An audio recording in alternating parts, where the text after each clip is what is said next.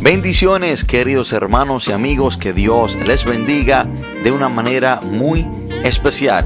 Bienvenidos a su podcast Radio Monte Carmelo, donde será bendecido en gran manera. El que tenga su vida, quiero que me acompañe si es posible. Vamos a estar compartiendo la palabra de Dios desde el libro de los Salmos, Salmos capítulo 38, versículo 18. Si usted tiene una persona en la cual usted quiere que escuche este mensaje, sea partícipe de él, lo puede llamar en este momento para que así nos acompañe y también sea edificado por la palabra de Dios. Salmos 38, versículo 18. Solamente estaremos leyendo un solo texto por ahora. Salmos 38, versículo 18.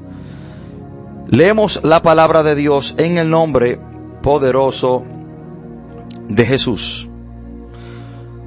Por tanto, confesaré mi maldad y me contristaré por mi pecado.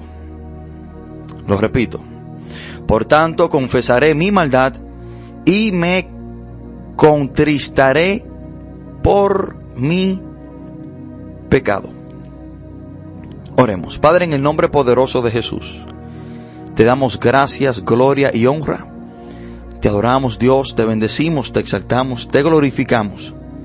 Gracias Señor por esta gran oportunidad. Gracias Padre por este privilegio de compartir su palabra.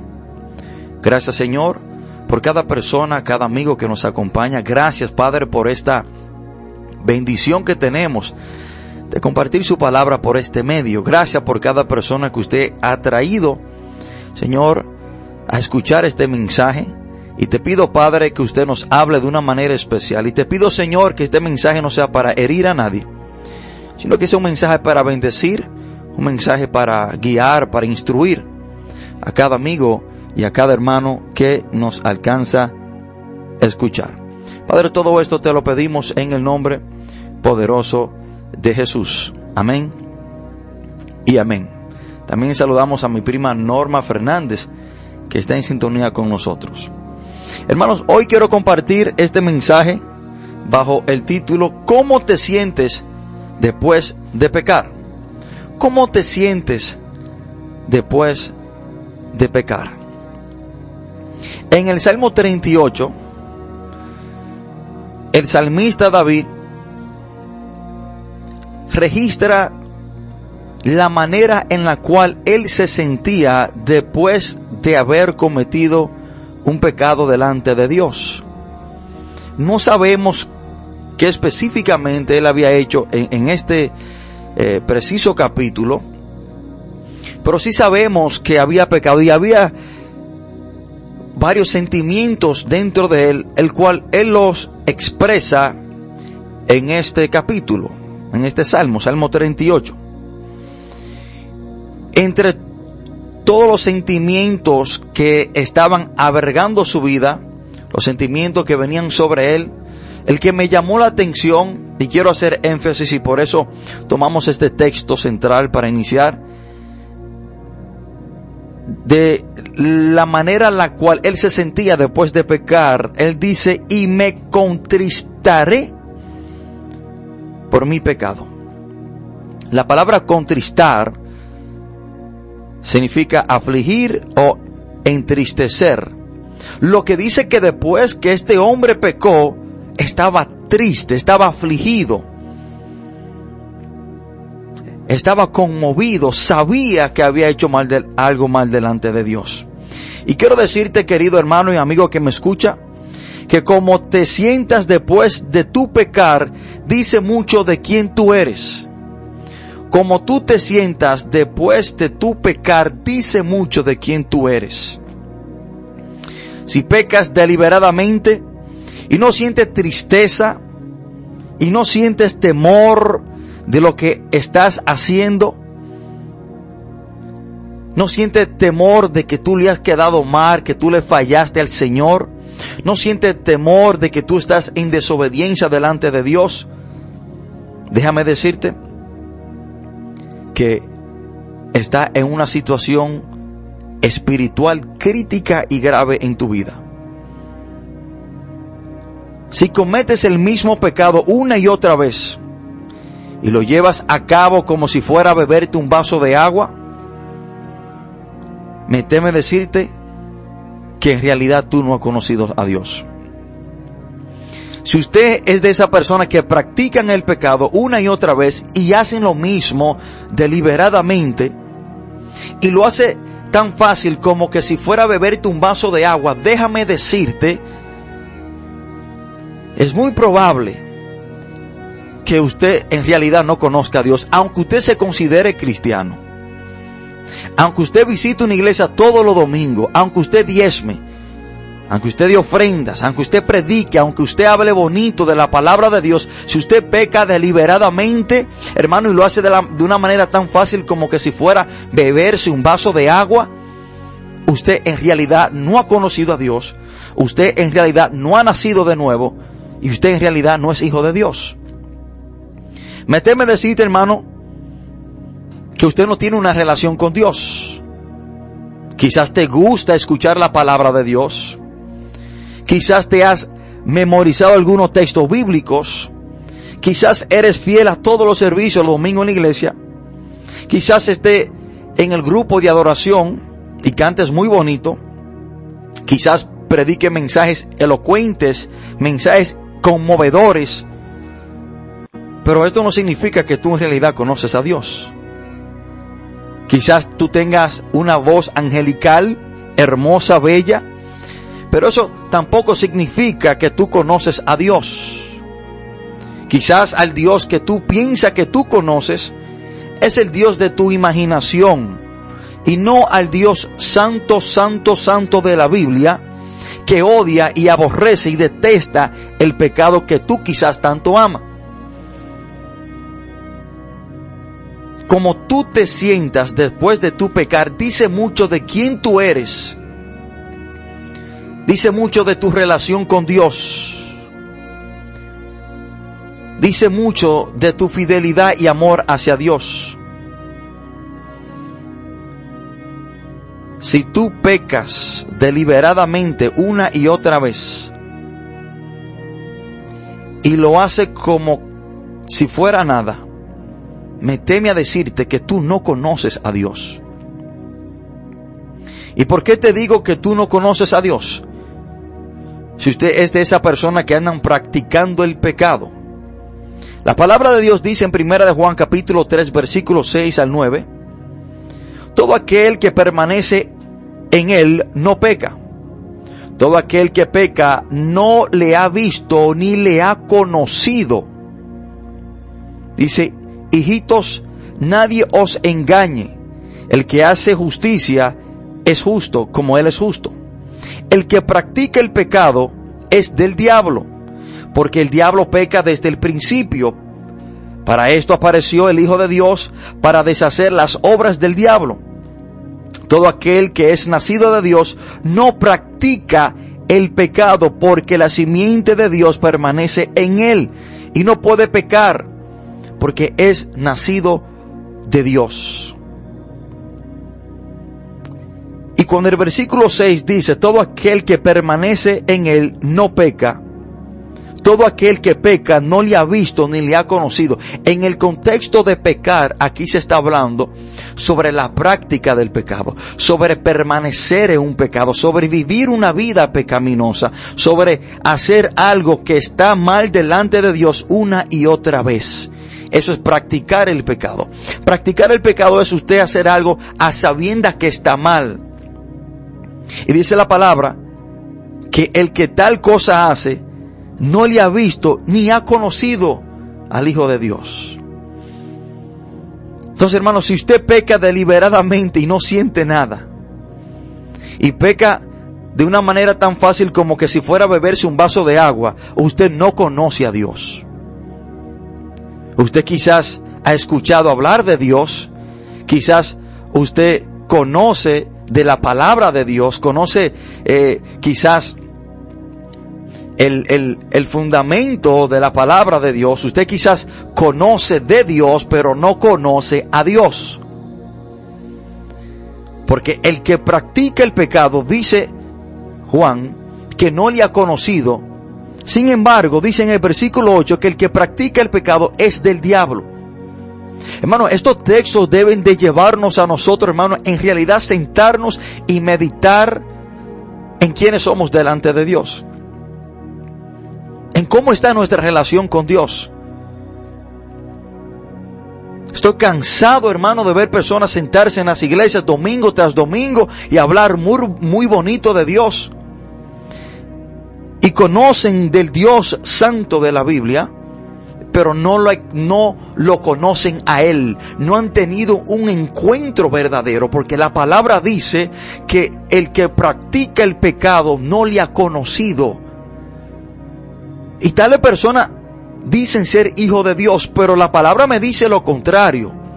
La palabra me dice en el versículo 8, y léalo en cualquier versión de cualquier Biblia que usted tenga en mano, que el que practica el pecado es del diablo. Dice, todo aquel que es nacido de Dios no practica el pecado. Entonces que usted no ha nacido de nuevo si usted practica el pecado. ¿Cómo tú te sientes después de pecar? Si pecas y el pecado no te entristece, el pecar para ti es como una caminata en el parque. Me teme decirte que en realidad no has conocido a Cristo mucho menos te has arrepentido de verdad. Si pecas y te da lo mismo el pecar como el no pecar, tú no has conocido a Dios. Me teme decirte que no has nacido de nuevo. Y si mueres en esa condición, aunque tú te sientas en una iglesia todos los domingos, aunque tú no faltes al culto de oración, aunque tú seas parte del equipo de evangelismo, si tú te mueres bajo esta condición, te irás para el infierno. Como tú te sientas después de pecar, dice mucho de tu relación con Dios. Como tú te sientes después de pecar es una buena señal de que si eres salvo o no. Y hay personas que se preguntan esto, bueno, yo no sé si soy salvo o no. Bueno, una buena señal y una buena manera de usted saber si usted es salvo es como usted se siente después de pecar. Si usted peca y no siente nada, y para usted el pecar es como si fuera nada, déjeme decirle que usted no es salvo.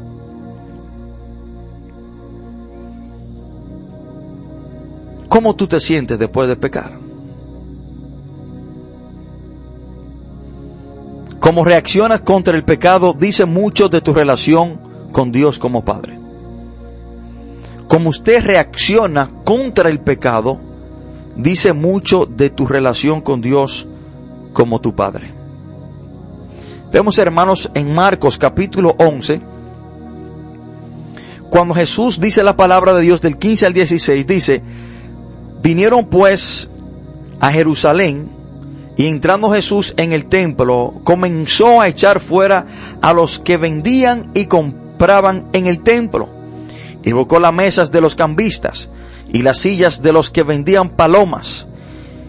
Y no consentía que nadie atravesase el templo llevando utensilios algunos. Vemos que Jesús toma una acción radical y extrema contra el pecado vemos cómo Jesús reacciona contra el pecado. Y como tú reacciones contra el pecado dice mucho de tu relación con Dios como tu Padre. Y como Jesús tenía una relación perfecta con el Padre, de hijo a padre, Él no podía tolerar bajo ningún concepto el pecado. Vemos como el Señor, hermano, no tomó una acción pacífica contra el pecado. Y debo preguntarte, ¿cómo actúas tú cuando el pecado está en tu entorno y a ti te corresponde decir algo o hacer algo contra el pecado? ¿Cómo tú reaccionas? Cuando el pecado está en tu entorno y a ti te corresponde hacer o decir algo contra el pecado. Jesús estaba en el templo Y a él le correspondía reprender esa obra pecaminosa, tomar el templo de Dios como un mercado. Y dice la palabra que Jesús, hermano, tomó un látigo y echó afuera a todas las personas que estaban empolcando las mesas. Vemos la acción de Jesucristo contra el pecado. Como tú acciones o como tú actúes contra el pecado, cuando a ti te corresponde en tu entorno, dice mucho de quién tú eres y cómo está tu relación con el Padre. Cuando el pecado está en tu entorno y a ti te corresponde hacer o decir algo, te echas tú para atrás y te haces el loco y te hace como que si la cosa no es contigo, tolera tú el pecado. Así como el rey David se hizo el loco en primera de Samuel capítulo 21 delante del rey Aquis.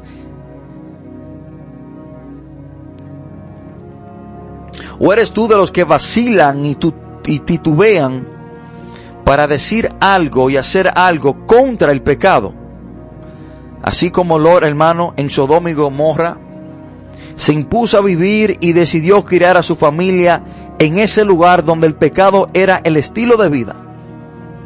En un lugar que estaba como el pueblo de Dios en los tiempos de Isaías, que a lo malo le llamaban bueno y a lo bueno malo. De tal manera que sus hijas aprendieron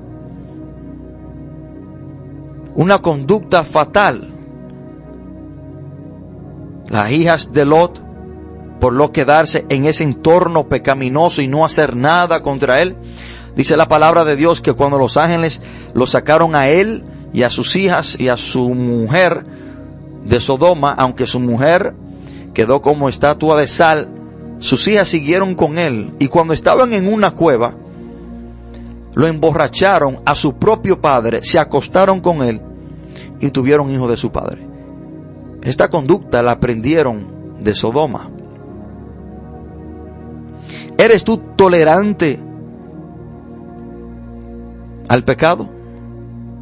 ¿Coqueteas tú con el pecado en vez de tú aborrecerlo y odiarlo? ¿Cuál es tu actitud contra el pecado? ¿Cómo tú te sientes después de pecar. Hermano, y con esto no le digo que los cristianos no batallamos contra el pecado y que no es que ya somos perfectos y que no vamos a cometer errores. No, no es, no es esto lo que le digo. No es lo que le digo, hermano. Lo que le digo es, hermano, y a lo que, a lo que me refiero es al pecar deliberadamente. No es que no vamos a cometer errores, no es hermano que no vamos a fallar, pero de lo que le estoy hablando es de la práctica del pecado, es de hacer algo que está mal delante de Dios una y otra vez y no sentir absolutamente nada hacia eso. De lo que le estoy hablando hermano es de saber que algo está mal, algo está contra la voluntad de Dios y a sabienda lo hacemos una y otra vez convirtiendo este pecado en parte y una rutina en nuestra vida.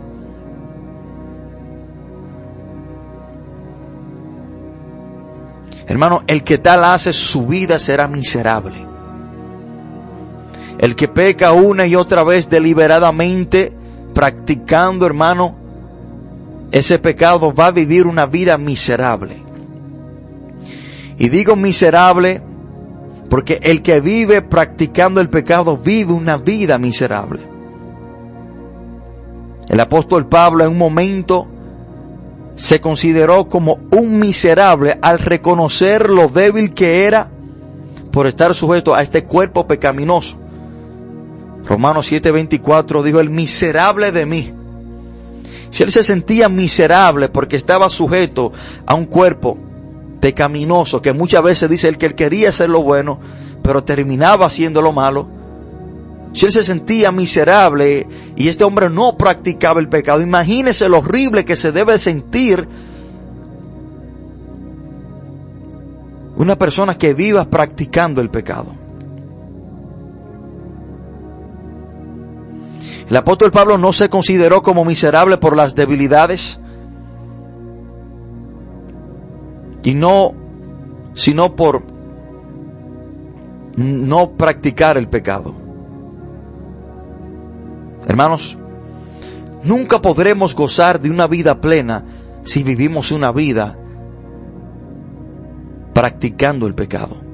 Si vivimos, si vivimos una vida donde pecamos deliberadamente, si vivimos una vida donde pecamos y no sentimos absolutamente nada. Hermano, toda persona, todo cristiano en el mundo, no importa su liderazgo, no importa cuántos años tenga en el Evangelio, lucha contra el pecado todos los días. No es hermano que no vamos a fallar, no es hermano que no vamos a cometer un error y pecar, no es eso lo que le digo. De lo que le estoy hablando es de practicar el pecado o de pecar y no sentir absolutamente nada después de pecar.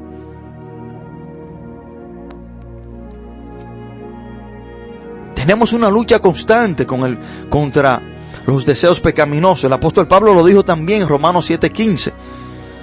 Porque lo que hago no lo entiendo, pues no hago lo que quiero, sino que lo que aborrezco, eso hago. No es, hermano, que no vamos a pecar, sino es que vamos a reconocer cuando pecamos. Vamos a reconocer que estamos mal. Y después que usted reconoce que usted pecó, que usted está mal, usted tiene que apartarse y aborrecer ese pecado.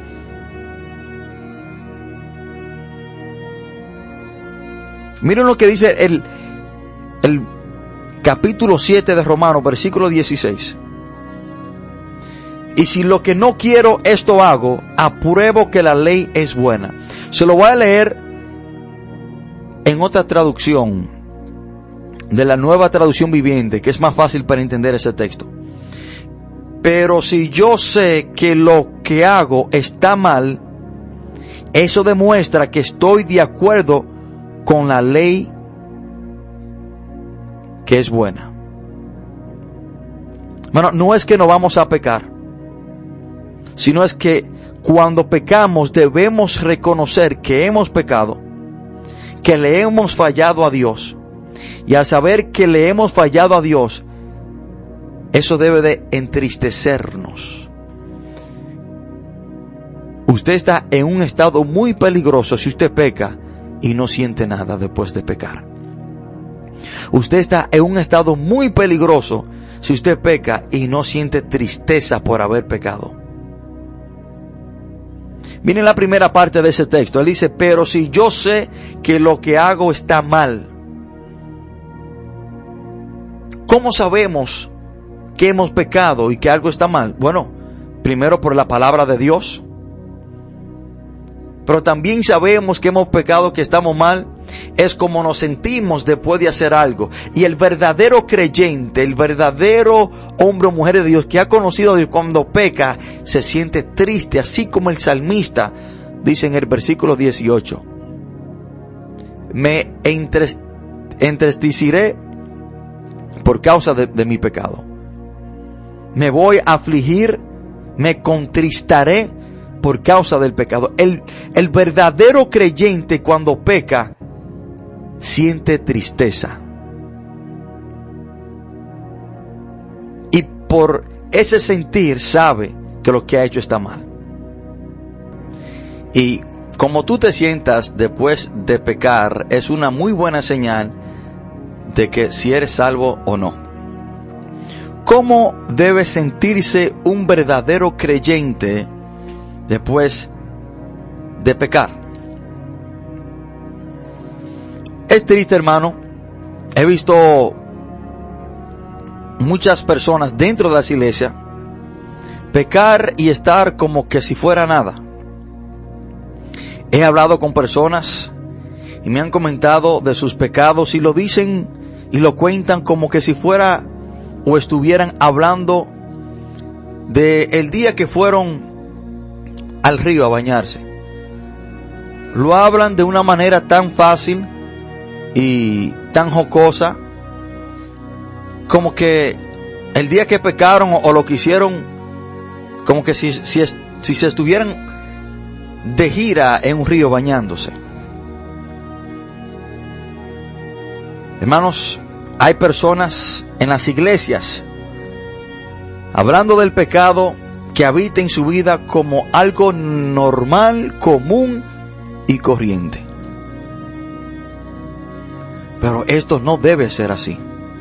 Hay personas que pecan, hermanos, dentro de las iglesias y es como que si fuera nada. Cuando un verdadero creyente peca, no puede sentirse bien, no puede sentirse normal, no puede sentirse como que si todo estuviera bien. Cuando un verdadero creyente peca, eso debe ser algo fuera de lo normal, algo horrendo, algo escandaloso. No es normal que un cristiano viva una vida practicando el pecado. Bueno, muchas veces los creyentes viven una vida como que el pecar para ellos es nada. Muchas veces los no creyentes conocen más la seriedad del pecado que muchos de los que están ya en la iglesia. Escuchen esto. Muchas veces las personas que no visitan la iglesia, los no creyentes, conocen más la seriedad del pecado que los mismos cristianos. Hermano, muchos de ellos ven el pecado como los creyentes deberían de verlo. Cuando una persona que no es cristiana habla mentira o roba, el barrio entero lo sabe. Ni se habla, hermano, de otra cosa, sino que se habla de lo que el cristiano hizo, que es considerado como pecado. Pero cuando una persona común y corriente lo hace, que no es creyente, roba o habla mentira, nada pasa, nadie habla de eso, porque es normal. Pero cuando es un creyente que peca en el barrio, en la comunidad, todo el mundo lo sabe y es algo alarmante y debe de ser así, porque no es normal. Muchas veces nosotros los, los cristianos nos enojamos cuando pecamos o hacemos algo malo y la gente comenta mucho sobre eso, nosotros nos enojamos y dicen, wow, pero ¿por qué si es solamente cuando yo peco o yo hago algo malo que la gente quiere como alarmarse o quiere o quiere hacerlo algo grande y todo el mundo se entere y todo y es y es el tema del barrio. Es lo correcto. Si usted como creyente se siente mal cuando usted peca y todo el barrio habla de eso y comenta de eso, usted está mal, ellos bien. ¿Por qué? Porque es algo alarmante para el cristiano vivir una vida así es algo fuera de lo normal. Es normal que una persona que no sea cristiano peque, es normal. Pero cuando es un cristiano que peca, es algo fuera de lo normal y debe de causar de qué hablar, debe dar de qué hablar, debe de causar, hermano, un estorbo en la comunidad, porque no es normal que un cristiano viva una vida así. No es normal. Pero hay cristianos que se enojan cuando lo que ellos hacen todo el mundo lo sabe y lo comentan Claro, porque para ello es algo inesperado de que usted peque de esa manera. Entonces ellos están en lo incorrecto y nosotros, si nos enojamos por hacer algo, si estamos mal. Hermanos, es triste ver que los no creyentes cogen el pecado más a serio que, que muchos de los cristianos dentro de la iglesia. Cuando una persona que es cristiana o un creyente de la iglesia peca, alarma a los de afuera. Ellos lo cogen en serio, para ellos es algo alarmante, es algo fuera de lo normal. Pero es triste ver que cuando un cristiano peca, para ellos mismos no es nada. Se sienten como que si no han hecho nada, no tienen ninguna convicción hacia lo que han hecho.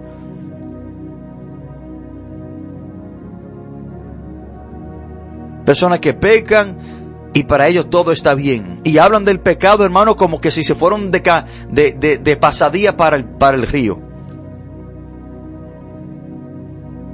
cómo debe de sentirse un verdadero creyente después de pecar.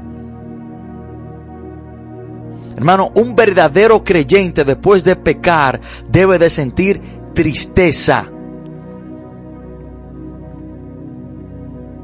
El salmista dijo en el versículo 18 del capítulo 38, por tanto confesaré mi maldad y me contristaré por mi pecado, por el pecado que había cometido. Hermano, estaba afligido, estaba entristecido.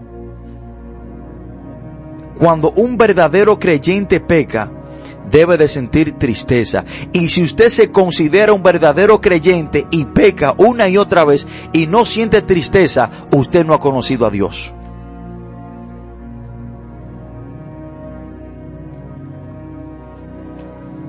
Cuando un verdadero creyente peca,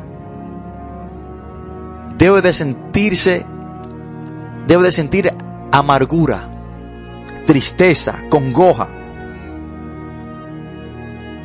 El salmista lo dice en el versículo 38, pero también este fue el mismo sentir de Pedro después que Pedro pecó negando a Jesús. Lucas 22 del 54 al 62 dice la palabra, y prendiéndole le llevaron y le condujeron a casa del sumo sacerdote, y Pedro le seguía de lejos, y habiendo ellos encendido un fuego en medio del patio, se sentaron alrededor y Pedro se sentó también entre ellos, pero una criada al verle sentado al fuego, se fijó en él y dijo, también éste estaba con él. Pero él le negó diciendo, mujer, no le conozco. Un poco después Viéndole otro dijo, tú también eres de ellos. Y Pedro dijo, hombre, no lo soy. Como una hora después, otro afirmaba diciendo, verdaderamente también éste estaba con él porque es Galileo. Y Pedro dijo, hombre, no sé lo que dices. Y enseguida, mientras él todavía hablaba, el gallo cantó. Entonces, vuelto al, vuelto el Señor, miró a Pedro y Pedro se acordó de la palabra del Señor que le había dicho, antes que el gallo cante, me negarás tres veces. Y miren lo que él dice el versículo 62. Y Pedro saliendo afuera lloró amargamente. Una persona que verdaderamente ha conocido a Dios, una persona que es salva, una persona que ha nacido de nuevo, peca y siente tristeza. No es normal de que un verdadero creyente peque y no sienta nada después de pecar. El salmista dijo que se entristeció por su pecado. Pedro nega a Jesucristo tres veces, peca, y dice la palabra que lloró. Y si lloró era porque estaba triste. Y dice la palabra que lloró amargamente. El sabor que un verdadero creyente debe de saborear después de pecar es amargura.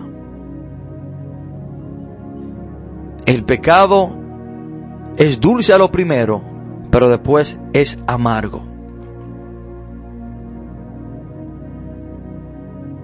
Y por causa de la tristeza, el salmista dice en el mismo Salmo 38, mi corazón está acongojado, está triste, me ha dejado mi vigor y aún la luz de mis ojos me falta ya. El hombre está diciendo que por causa de su pecado, está tan triste que había perdido la fuerza. Yo no sé si cuando usted peca, usted siente esta tristeza. Y se siente débil, se siente que no tiene ánimo de hacer absolutamente nada. Si usted se siente así después de pecar, usted ha conocido a Dios. Usted ha nacido de nuevo. Es una buena señal de que usted es salvo. Pero si usted es una de esas personas que pecan y no sienten nada, una de esas personas que pecan y para ello el pecar es como beberse un vaso de agua, para ello el pecar es algo del cual pueden estar hablando o deleitándose en comentar el pecado que han cometido o seguir su vida común y corriente como que si nada hubiese pasado, déjeme decirle que usted no ha conocido a Dios.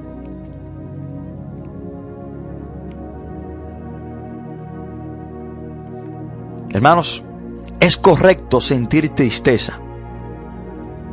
Y el deseo de Dios es entristecernos por lo que hemos hecho para no hacerlo otra vez y para entender de que está mal. Un verdadero creyente debe de entristecerse después de pecar. Llorar si tiene que llorar, sentirse amargo si tiene que sentirse así. Porque dice la palabra de Dios, hermano, porque la tristeza que es según Dios produce arrepentimiento para salvación. La tristeza que sentimos después de pecar produce arrepentimiento. Cuando yo peco y estoy triste por haberle fallado a Dios, estoy triste hermano,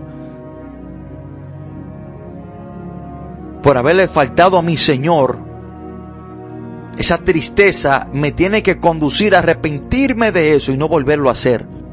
Entonces, lo correcto es, un verdadero creyente debe de entristecerse después de pecar. Hermanos, vemos lo diferente en la vida de Judas. Judas no se entristece por el pecado, sino que solamente siente remordimiento delante de los hombres.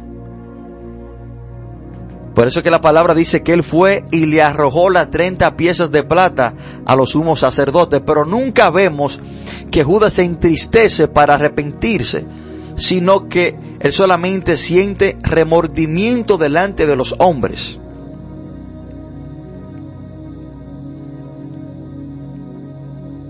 ¿Cómo debe de sentirse un verdadero creyente después de pecar? Un verdadero creyente después de pecar debe de sentirse sucio.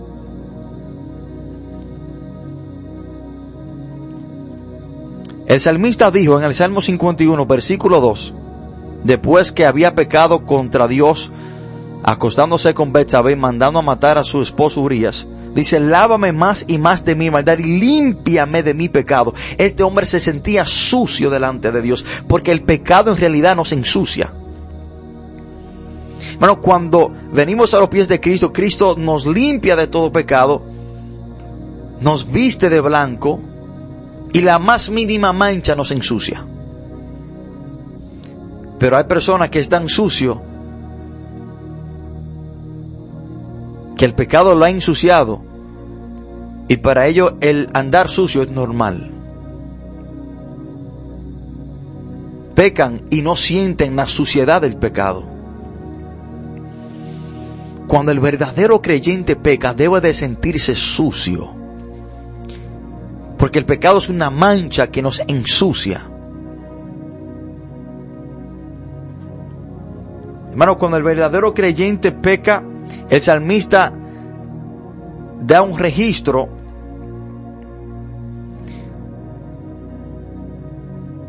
y cinco explicaciones de cómo se sentía por el pecado. En el versículo 3 del Salmo 38 dice, Nada hay sano en mi carne a causa de tu ira, no hay paz en mis huesos a causa del pecado. Cuando un verdadero creyente peca, hermano, en cierta manera se le va la paz. El pecado te quita por cierto tiempo la paz, te hace sentir incómodo. Y el que peca y siente paz al hacerlo, me teme a decirle que en realidad no ha conocido a Dios. El pecado debe de inquietarnos, debe de molestarnos, si en realidad hemos conocido a Dios. En el versículo 4, el samita explica otra condición por causa del pecado. Porque mis iniquidades se han agravado sobre mi cabeza, como carga pesada se han agravado sobre mí. Cuando tú pecas, el pecado es una carga y debe de sentirte agravado. Debe de sentirte como que hay un peso sobre ti. Y hasta que tú no confieses ese pecado, te arrepientas de él, vas a seguir sintiendo ese peso.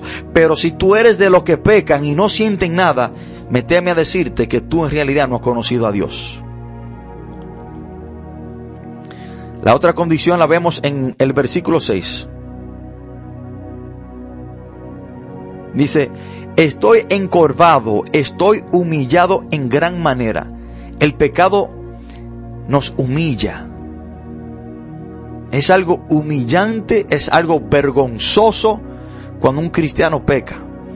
Y si usted es de esos, de esas personas que, se considera ser cristiano y peca, hermano, y anda con la carita muy, muy linda, como que si usted no ha hecho nada, me teme decirle que usted no ha nacido de nuevo. Usted no ha conocido a Dios. Es algo humillante pecar. Un verdadero creyente cuando peca, hermano, se siente humillado. Para las personas que pecan y andan con la carita muy feliz, como que si nada hubiese pasado. La próxima condición está en el versículo 8. Estoy debilitado y molido en gran manera. El salmista dice que había perdido su fuerza. El pecado, hermano, es tan horrendo, es tan horrible. Nos hace sentir tan mal que aún hasta muchas veces perdemos la fuerza. Nos sentimos débiles. Nos sentimos sin ánimo. Estos son los sentimientos que deben de venir a una persona después de pecar sin en realidad conocido a Dios. Pero si usted se llama ser creyente y cuando peca no siente absolutamente nada, déjeme decirle que usted no ha nacido de nuevo. Usted no es cristiano, usted no conoce a Dios y si muere en esa condición, no heredará el reino de Dios. Porque cuando un verdadero creyente peca, se entristece.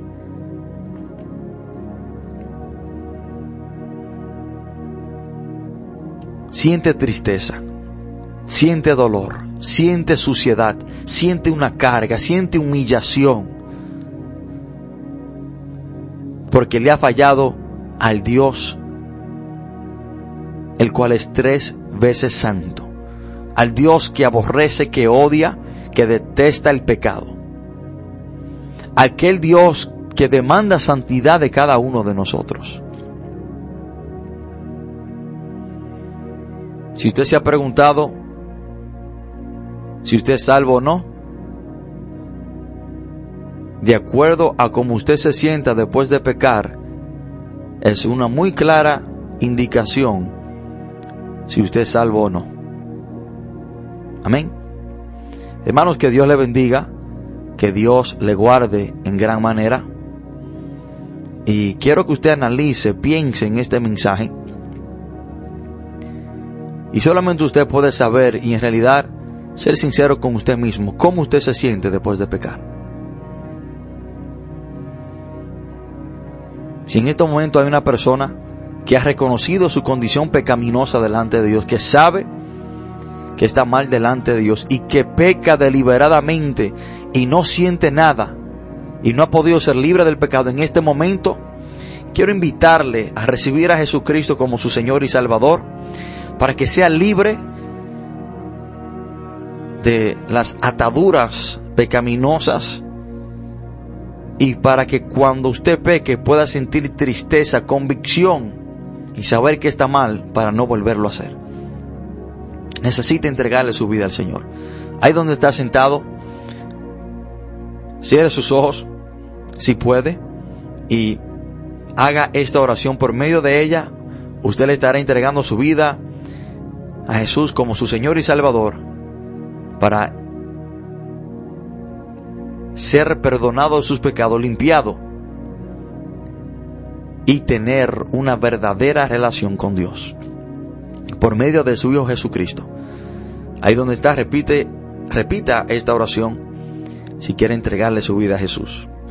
Padre, en el nombre poderoso de Jesús, te pido perdón por todos mis pecados. Reconozco que yo he hecho lo malo. Sé, Señor, que soy un pecador. Padre, he pecado y he vivido una vida pecaminosa, sin sentir absolutamente nada. Pero hoy recibo a Jesucristo como mi único y suficiente Salvador para ser perdonado de todos mis pecados.